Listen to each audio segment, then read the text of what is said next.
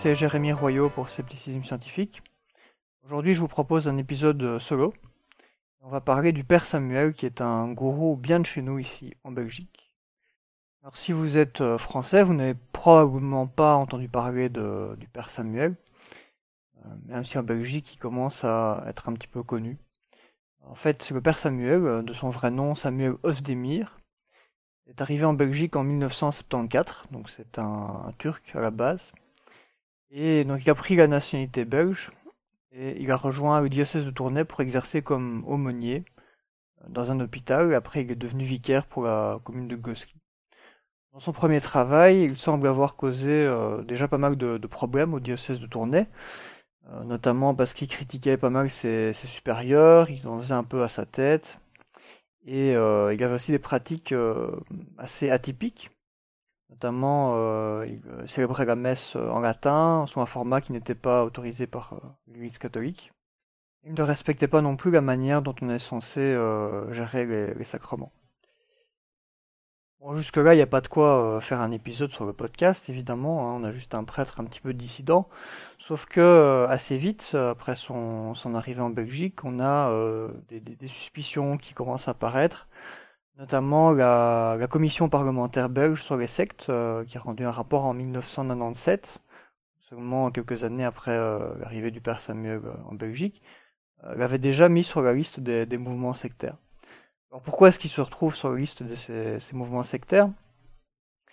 Tout simplement parce que dès son arrivée en Belgique, il a, assez vite commencé à essayer de rassembler des fidèles et donc ces, ces conflits avec, euh, avec euh, l'évêché euh, l'ont amené à un moment à devoir célébrer les, les messes dans un, un entrepôt à, à, Gosselies parce que l'évêché a tenté des procédures contre lui et a fini par, par lui interdire en fait toute, toute pratique, ce qui était avalisé par le, par le Vatican. Et donc il a perdu toute capacité de, d'exercer de, en tant que prêtre, même s'il est toujours prêtre, parce que euh, bon, c'est des procédures vraiment très spécifiques. Euh, si on veut retirer à quelqu'un le statut de prêtre, c'est apparemment presque impossible, euh, mis à part l'excommunication, mais qui est quelque chose de très compliqué. Euh, voilà. Donc l'évêché de, de, sa région, donc a d'ailleurs tenté de, de, de, le faire excommunier à un moment, mais ça n'a pas marché. Euh, il a été en, conflit judiciaire aussi avec eux. Euh, parce qu'il voulait le virer de son, son, poste et dans un premier temps ça n'a pas été euh, possible. Bref, donc aujourd'hui il est toujours prêtre euh, catholique mais il ne peut plus exercer. Et donc ce qu'il a fait, bah, c'est qu'il s'est euh, reconverti en prêtre indépendant, si on peut dire ça comme ça, tout en continuant à se présenter comme un prêtre catholique.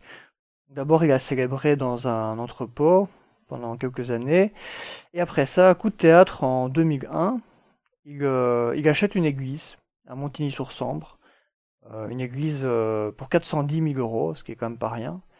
Et euh, voilà, cette église est, est, inaugurée en grande pompe par euh, plusieurs hommes politiques locaux qui avaient de bonnes relations avec lui euh, à ce moment-là. Donc c'était c'était le début de, de, des plaintes et des reportages qui lui étaient consacrés, mais donc il y avait encore une, une aura relativement positive par rapport à certains médias ou certains hommes politiques. Surtout euh, parce qu'il distribuait pas mal d'argent, notamment à des associations locales. Et euh, voilà, comme il n'y avait pas encore de, de, de plaintes euh, par rapport à des questions financières à l'époque, comme on verra qu'il y en a aujourd'hui, euh, voilà, il y avait moins de suspicions euh, à son encontre. Donc il a acheté cette église, 410 000 euros.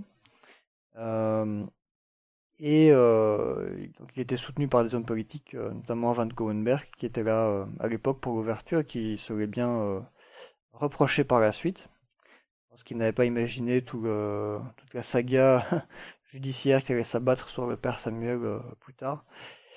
Et euh, voilà, on peut se demander aussi s'il faisait pas quelques dons à des partis politiques, même si on n'a pas de, de preuves de ça. en tout cas, ce qui est sûr, c'est que dans un des reportages, premier du RTBF qui lui était consacré, on le voit euh, lors de la messe euh, demander à tous ses fidèles de voter pour les hommes politiques qui l'ont soutenu, un en particulier. Voilà, donc c'est à cette époque qu'on commence vraiment à s'inquiéter des, agissements du père Samuel. Et ça va, ça va s'amplifier par la suite, puisqu'il va être visé après ça, au fil des années, par plusieurs plaintes pour, pour des attouchements, des plaintes pour des, du détournement d'argent, but de biens sociaux, également pratique illégale de la médecine.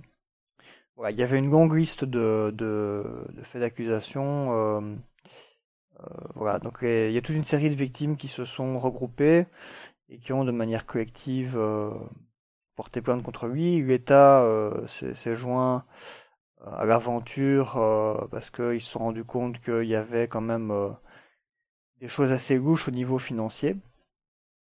Et donc voilà, quelques années plus tard, on a un, reportage qui était vraiment intéressant à la RTBF et qui suivait le, père Samuel au quotidien, en fait, dans, certaines de ses journées. Donc c'était une époque où il était encore relativement ouvert aux médias. Aujourd'hui, il n'est plus du tout. Euh, mais à l'époque, il y avait moyen encore de, de, le suivre euh, assez facilement, apparemment. Enfin, il ne se méfiait pas, en tout cas, des médias.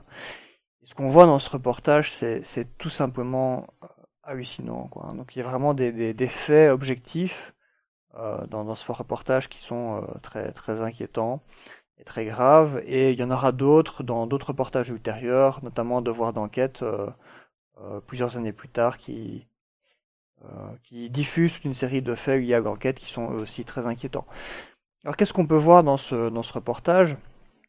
Tout d'abord, on peut voir le, père Samuel se balader avec ses, ses fidèles en ville. Euh, on le voit notamment aller dans un magasin, où il, euh, un magasin de livres anciens, où il va faire son marché. Et on voit qu'il est, euh, il est vraiment très très très arrogant comme ça. Il a, un style assez particulier. Donc il, va dans ce magasin, il achète toute une série de livres et puis il dit bah voilà mes fidèles vont payer. Et on voit les, les fidèles qui déboursent des sommes vraiment très importantes pour lui acheter ces livres anciens. Et quelques instants plus tard, on le retrouve chez lui, dans sa bibliothèque, et on voit qu'il a en fait plein plein de, livres anciens, et on le voit souligner des passages au fluo dans ses livres. Alors, je ne sais plus quel, quel, mot exact il emploie, mais en disant, bon voilà, le livre c'est fait pour être, euh, pour être usé, euh, quelque chose comme ça. Alors, euh, des, ses fidèles ont déboursé des sommes folles pour, pour lui acheter tous ces livres. Et c'est qu'un avant-goût de, de, tout ce qui va être découvert suite à l'enquête. Euh, au niveau financier. Mais voilà, on y, on y, reviendra un petit peu plus tard.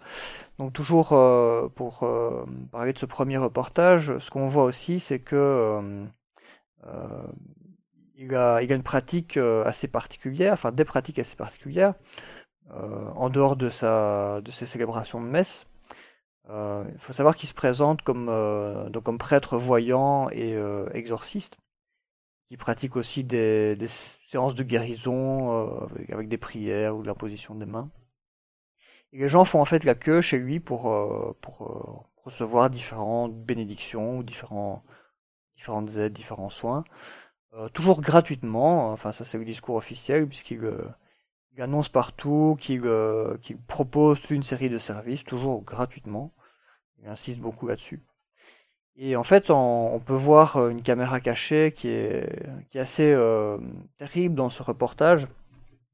Donc, euh, les journalistes sont dans sa, sa résidence à ces heures de, de, enfin les heures où il reçoit des, des, des fidèles qui viennent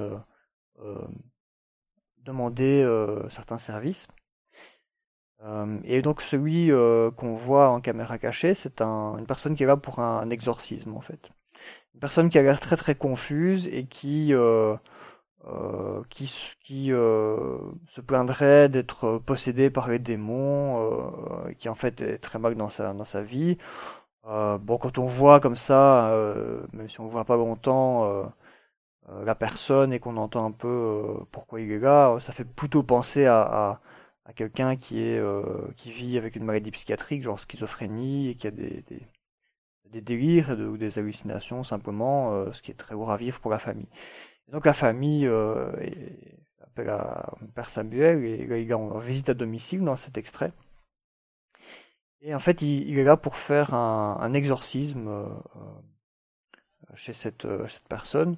Et ce qui, est, ce qui est assez incroyable dans cette caméra cachée, c'est que Bon, déjà, on voit son, son rituel d'exorciste qui est quelque chose qu'il a vraiment peu inventé sur mesure et qui consiste simplement à faire quelques prières et à, à dire aux démons de partir, un peu comme Jésus euh, faisait dans la Bible.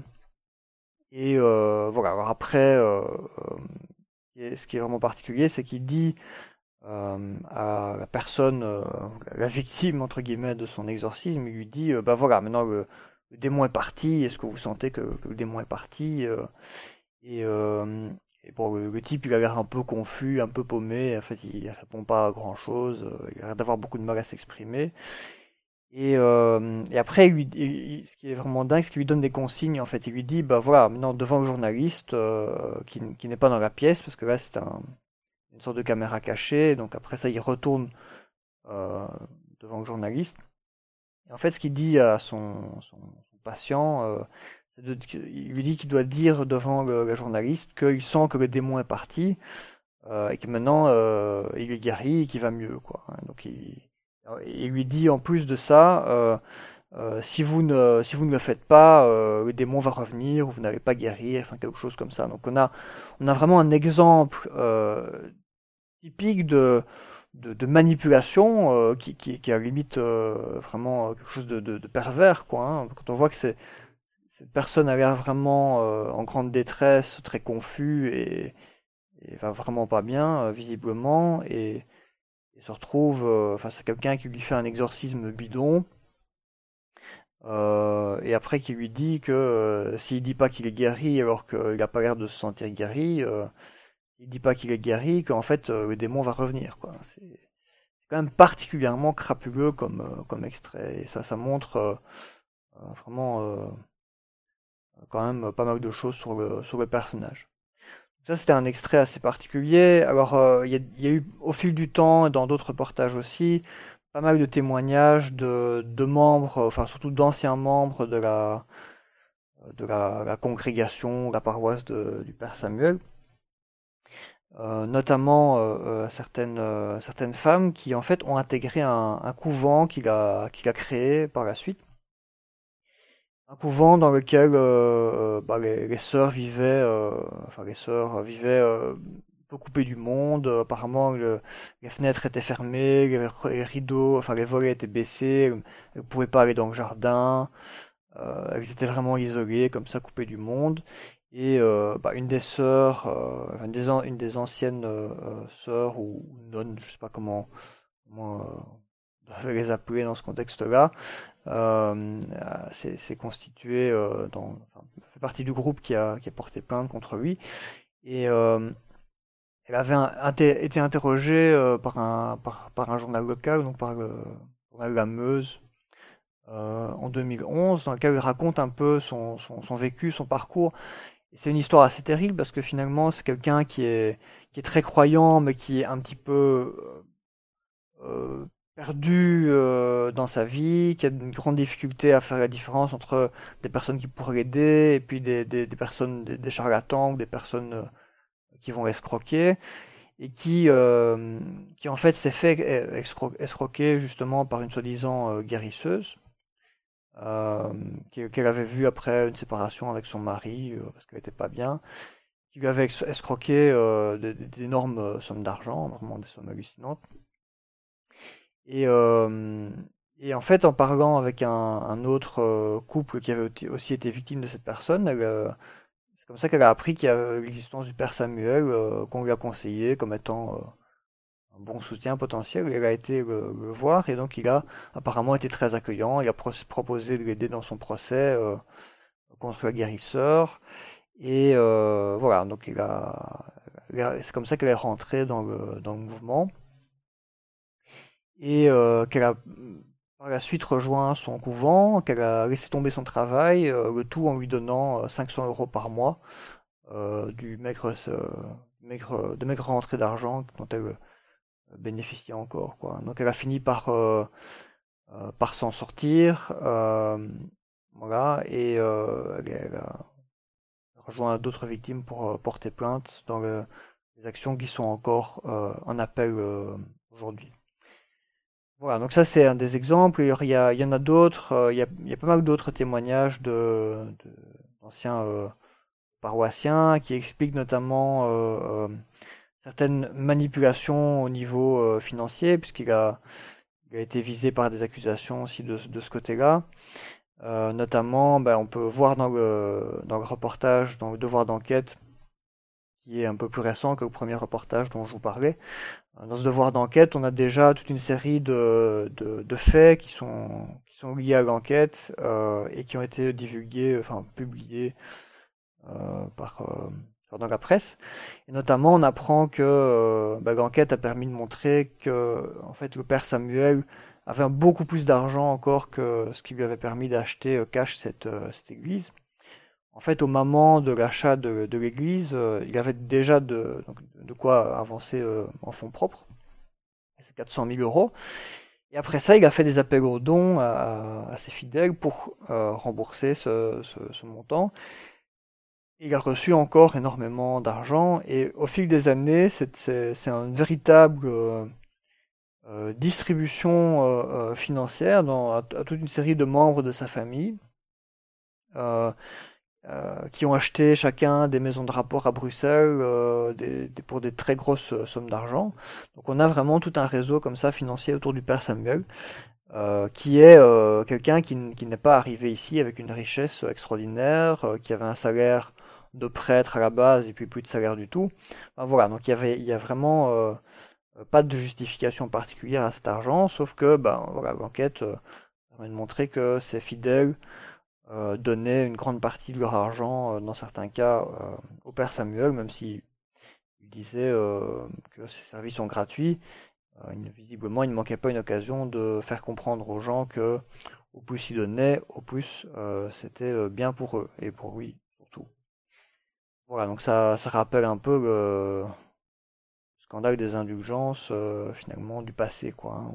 On achetait son salut, bah bon là c'est pas envers Dieu, c'est plutôt envers le Père Samuel qu'on achète euh, qu'on achète son salut. Voilà, donc euh, ces témoignages ont permis de montrer qu'il y, avait toute une série de, montages financiers, parce qu'il y a d'autres personnes qui ont été inculpées avec lui pour la, des personnes qui étaient impliquées dans la gestion de la qu'il avait créé, notamment pour gérer partie de, cet argent pour acheter l'église, etc. Et on a vraiment des, des personnes qui ont témoigné euh, euh pendant, le, pendant l'instruction en expliquant euh, que le père Samuel euh, leur avait proposé euh, certaines, certaines procédures pour disséminer l'argent sur des comptes différents pour que ça se voit pas trop. des fidèles à qui il avait demandé de euh, de, faire uniquement des dons en main propre euh, pour ne pas devoir payer l'impôt. Donc on a vraiment des, preuves objectives dans, dans ces témoignages de euh, qu'il a organisé une, évasion fiscale. c'est ce qu'on voit vraiment tel quel dans ce, dans ce reportage. Quoi. Voilà, à ça, à ça, se sont ajoutées aussi des plaintes pour des attouchements. ça, c'est ces plaintes, bon évidemment, elles étaient assez anciennes, donc ça a probablement euh, participé euh, au fait qu'il y a eu un non-lieu ici récemment à l'issue du procès, même si pour l'instant ils sont, ils sont en appel. il y a eu un non-lieu pour certains faits, enfin faits d'accusation, et manque de preuves pour, pour d'autres. Ce qui est quand même assez hallucinant quand on voit justement bah, tous les, les, passages dans ces vidéos où on voit que, que qu'il ment en fait hein, devant les caméras, qu'il ment euh, à cette personne qui, euh, exorcise, euh, soi-disant. voilà, donc quand on voit les manipulations financières, etc. Bon, voilà, j'imagine que c'est plus difficile à prouver aussi devant la justice, puisque en soi, c'est pas interdit de, faire des dons, hein, ni, de faire des dons d'une grosse partie de votre salaire à un gourou. c'est pas en soi quelque chose qui est illégal. Euh, bon, il faut prouver euh, des, abus de pouvoir ou des, euh, des, manipulations comme ça psychologiques, c'est assez difficile à, prouver. Euh, voilà. Maintenant, il y a aussi il y a aussi la lenteur de la justice qui a joué probablement puisque c'est un procès qui, qui, est quand même dur depuis plus de dix ans. C'est assez hallucinant de voir qu'il y a trois juges d'affilée qui se sont succédés pour gérer ce dossier. Euh, voilà, parfois on se demande euh, en Belgique euh, ce, que, comme, ce que fait la justice et ces dernières années, il y a de plus en plus de, manifestations, y compris des juges eux-mêmes, pour dénoncer un, démantèlement progressif de la justice au niveau des moyens, qui fait que on se retrouve avec une justice qui est de plus en plus en difficulté pour pour, faire ce qu'elle est censée faire. Donc ça crée aussi de l'impunité chez des personnes qui, en arrivant à gagner du temps, euh, peuvent faire traîner des procès comme ça pendant plus de 10 ans, euh, ce qui fait que certains euh, faits se retrouvent prescrits par la suite. Voilà, donc je vous invite à regarder un peu ces, reportages, vous les trouverez assez facilement sur, sur YouTube. si vous tapez Père Samuel, ça se trouve directement. Il y a essentiellement deux reportages qui sont, qui sont sympas. Donc il y a un reportage de la, de la RTBF un petit peu ancien, et après ça, il y a eu plusieurs années plus tard un, un, devoir d'enquête euh, qui donnait pas mal de détails sur euh, les éléments euh, révélés lors de les événements révélés pendant pendant l'enquête qui était en cours à ce moment-là. Voilà, en tout cas, c'est quand même assez préoccupant de voir qu'un personnage comme, comme celui du père Samuel continuer en toute impunité à, rassembler des fidèles, euh, à leur demander de l'argent, à faire des, exorcismes bidons dans lesquels euh, il va mentir ou manipuler. Euh, c'est quand même assez inquiétant par rapport à, la population qui est, qui est, qui est fragilisée et qui pourrait être victime après de ce type de, de personnes il faudra voir un peu ce que ça donne euh, pour la procédure d'appel. Donc là, euh, euh, on devrait avoir les, résultats de l'appel d'ici quelques semaines, je pense, maximum. Et voilà. En tout cas, même si on peut pas statuer sur le procès en lui-même et les, les éléments que la justice a utilisés pour rendre son jugement, euh, on peut quand même, en tout cas, au minimum, se faire un avis par rapport à, aux faits objectifs qu'on peut voir dans ces différents reportages et qui eux-mêmes suffisent pour euh, quand même euh, être très inquiets de, la situation et des, des différents comportements pour le moins problématiques et, et peu respectueux du père Samuel. Voilà, on arrive à la fin de cet épisode. J'avais envie de parler un petit peu du Père Samuel pour sortir euh, l'histoire de nos frontières ici en Belgique. Je pense qu'en France, euh, peu de gens avaient entendu parler de, lui et c'est une histoire qui, est, euh, qui me semble intéressante, surtout l'issue du procès pour bientôt. J'espère vous retrouver pour d'autres épisodes prochainement, en espérant qu'on arrive à trouver un petit peu de temps, Jean-Michel et moi, pour, pour faire d'autres épisodes assez rapidement. On est quand même pas mal occupé, moi avec le, comité para et sa, restructuration, et puis Jean-Michel avec euh, son bébé. Voilà, donc à bientôt pour un prochain épisode. Ciao Nous avons besoin de vous pour le scepticisme. Vous êtes un fan du podcast, vous aimez euh, le travail que nous réalisons, vous voulez nous soutenir, vous voulez vous assurer du fait que le programme continue, vous voulez nous, nous aider avec... Euh, des différents frais euh, liés à la réalisation de ce podcast. Dans ce cas, nous vous invitons à devenir un de nos mécènes sur Patreon. Le site patreon.com permet de devenir un mécène de notre podcast à partir de 1 dollar par mois.